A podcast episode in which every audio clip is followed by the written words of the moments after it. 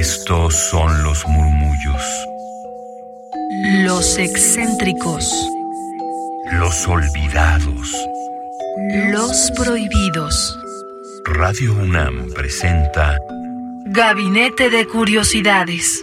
una galería de los archivos más extraños que han habitado nuestra frecuencia.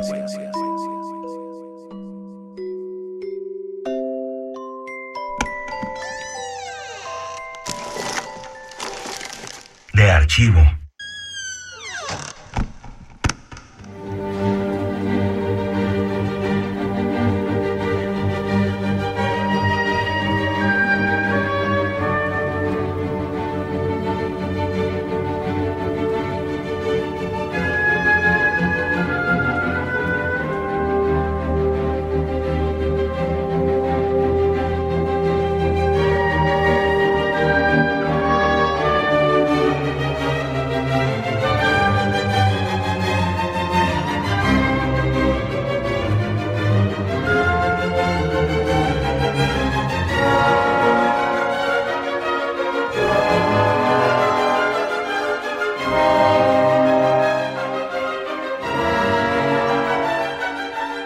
Están aquí en Gabinete de Curiosidades a través de Radio UNAM 96.1 de FM, en internet radio.unam.mx, en el podcast radiopodcast.unam.mx y ahí nos pueden encontrar en la G de Gabinete de Curiosidades.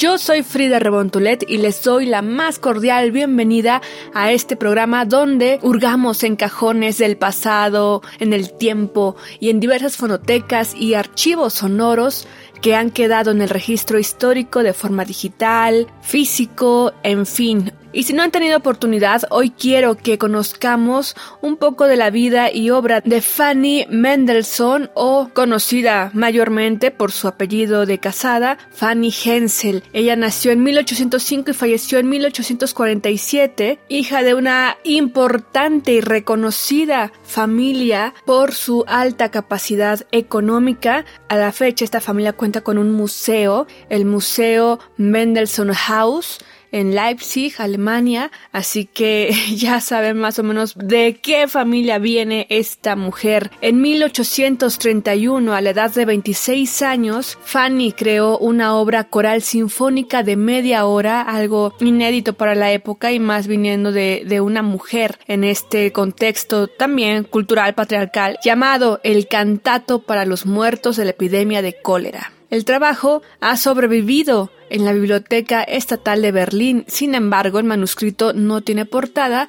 y fue el musicólogo y bibliotecario Rudolf Elbers quien registró ahí la obra con el nombre de Oratorio basado en imágenes de la Biblia, probablemente para enfatizar su importancia. Y existen cuatro grabaciones de este oratorio de Fanny Hensel, Fanny Mendelssohn, tres grabaciones disponibles comercialmente y ustedes la podrán encontrar también en su plataforma favorita de música. Y hay una grabación de radio en vivo. Escucharemos una de estas versiones de estudio. Hoy recordamos a esta mujer compositora que vivió en un momento histórico donde recordemos siglo XIX el rol de género era claramente marcado y prácticamente el destino de cualquier mujer de clase acomodada digámoslo así y más siendo la hija de la importante familia Mendelssohn, el ser nieta, hija, hermana, esposa de, siempre de algún hombre que tomara responsabilidad por, por ella, ¿no? Por las mujeres. En este caso, de los Mendelssohn y como esposa de Hensel y que es justamente como se le puede reconocer más fácilmente en los registros, incluso ahora en internet, ¿no? Como Fanny Hensel en lugar de Fanny Mendelssohn. Pero bueno, vayamos conociendo también su apellido con el que fue registrada y que esto también nos hace un planteamiento. A lo largo de la historia, hasta nuestros días, ahora que se ha abierto esta discusión sobre la herencia del apellido, pues sin duda las mujeres siempre han sido en el nombre, en el contrato, en el acta de alguien, de un hombre, y en este sentido, cualquiera de nuestros apellidos finalmente pertenece también a el hombre, quien fuera nuestro titular. Bueno, en este caso, Fanny Mendelssohn por su padre, Fanny Hensel por el esposo. No fue fácil para Fanny Mendelssohn Bartholdi establecerse como compositora. Estaba el padre que, como era normal en el siglo XIX, había previsto para ella su papel posterior como esposa y como madre, y estaba el ambicioso hermano Félix, también muy talentoso sin duda, con quien estaba profundamente conectada, pero también en una situación competitiva tácita, por así decirlo. Ellos apoyaron, de hecho Fanny fue quien llevaba la tutoría de Félix, estaban practicando y ella seguía los estudios de Félix, pero bueno, incluso ante la reina Victoria, una composición de ella fue reconocida como si fuera de él por la reina. Estas y otras cuestiones más eh, si abundan en su biografía. Hoy nos centraremos en su círculo más inmediato, que fue su familia, y cómo es que ella al ser una compositora talentosa y con una gran oportunidad de desarrollarse, ya que tenía todos los recursos a su disposición, por el hecho de ser mujer, se le mermó, se truncó esa posibilidad de hacer una carrera durante toda su vida como compositora. Y es por ello que quiero citar unos textos de Fanny donde da cuenta del credo, así lo mencionaba ella, de su padre sobre la mujer y la música que se puede localizar en el libro Armonías y suaves cantos, las mujeres olvidadas de la música clásica de Anna Beer. Abro cita, es posible que la música se convierta en su profesión, mientras que para ti puede y debe ser únicamente un adorno, no un fundamento de tu ser y de tu obrar. Mantente fiel a esos sentimientos y a esta conducta.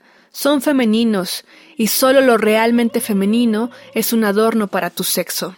Cierro cita del padre de Fanny Mendelssohn, al momento en que ella le comentó que deseaba desarrollarse como compositora. Por su parte, el hermano de Fanny, Félix Mendelssohn, decía que apoyaba a su hermana si ella decidiera publicar sus obras, pero de forma secreta escribió a su madre lo siguiente, y es un fragmento, lo pueden encontrar también en este libro que les di hace unos momentos. Abro cita, pero lo que no puedo hacer es animarla a ello, pues iría en contra de mis ideas y mis convicciones. Publicar es algo serio, o al menos debería serlo, y creo que solo hay que dar ese paso si se está dispuesto a presentarse como autor durante toda una vida. Eso significa crear una serie de obras, una detrás de otra, dar a conocer tan solo una o dos no es más que un incordio para el público. Conozco a Fanny y sé que carece del entusiasmo o de la vocación necesarias para ello. No deja de ser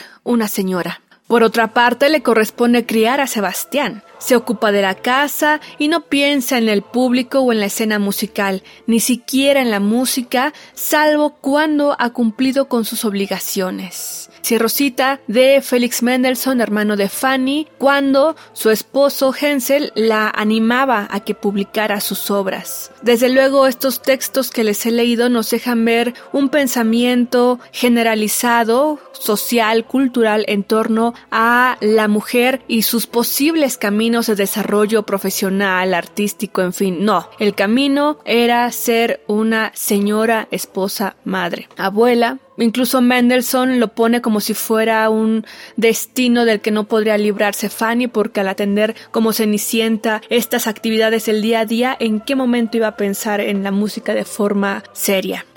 Sin duda vemos aquí justamente cómo es que se construye lo que ahora se denomina pacto patriarcal, no porque en sí eh, haya un contrato de por medio entre hombres donde digan vamos a hacer la vida imposible a las mujeres. Hay quienes tienen un pensamiento bastante claro respecto a ello y lo ejercen así pero hablando socialmente, sociológicamente, eh, en estas comunidades, en estas épocas, el pensamiento era este y en ese sentido es que tanto padre como hermano el núcleo inmediato a Fanny Mendelssohn, la desanimó y no la apoyaron en lo económico, en lo técnico, a seguir en su carrera como compositora. Era una especie de qué bello que compongas, qué bonito, síguelo haciendo, pero como parte de tus adornos femeninos. No está bien que tú siendo una mujer y el tipo de mujer que eres, te dediques a esta profesión que es digna y solo para hombres, porque no tienen esa carga de, entre comillas, lo doméstico, lo familiar, que les condicionen a un desarrollo profesional, artístico, creativo. Sin duda los tiempos han cambiado, aunque no de forma equitativa y bajo un terreno plano en el cual todos puedan arrancar para lograr sus sueños, aspiraciones, con trabajo claramente, en lo profesional, en lo personal, en fin. Yo dejo esta reflexión para que ustedes que nos escuchan a través de el 96.1 de FM puedan hacernos llegar sus comentarios en Twitter arroba gabinetec-bajo en torno a estas mujeres que han quedado de alguna forma ocultas de lado en la historia, en este caso en la música, por cuestiones culturales, un sesgo de género, un, un, sesgo donde el sexo determina tu género y entonces tu rol en sociedad. A la fecha pueden encontrar este oratorio en estas versiones comerciales que les digo. Hay por ahí alguna eh, perdida en torno a la versión radiofónica. Yo me despido. Escucharemos de Fanny Mendelssohn Oratorium nach Bildern der Bibel o oratorio basado en imágenes de la Biblia. Recordemos que este nombre fue registrado por el musicólogo y bibliotecario Rudolf Elbers y originalmente se llamaba Cantato para los muertos en la epidemia de cólera. Una composición de Fanny Mendelssohn y John Hensel a la edad de 26 años. Los intérpretes son Ulrich Sontag, soprano, Robert Ward, tenor, Elena Schneiderman en el alto, Wolfgang Schone, barítono, y el coro y orquesta filarmónica de Stuttgart bajo la dirección de Helmut Wolf. Yo soy Frida Rebontulet. Se quedan aquí en Gabinete de Curiosidades en Radio UNAM 96.1 de FM. Hoy conociendo a Fanny Mendelssohn y a su oratorio para los muertos de la epidemia de cólera.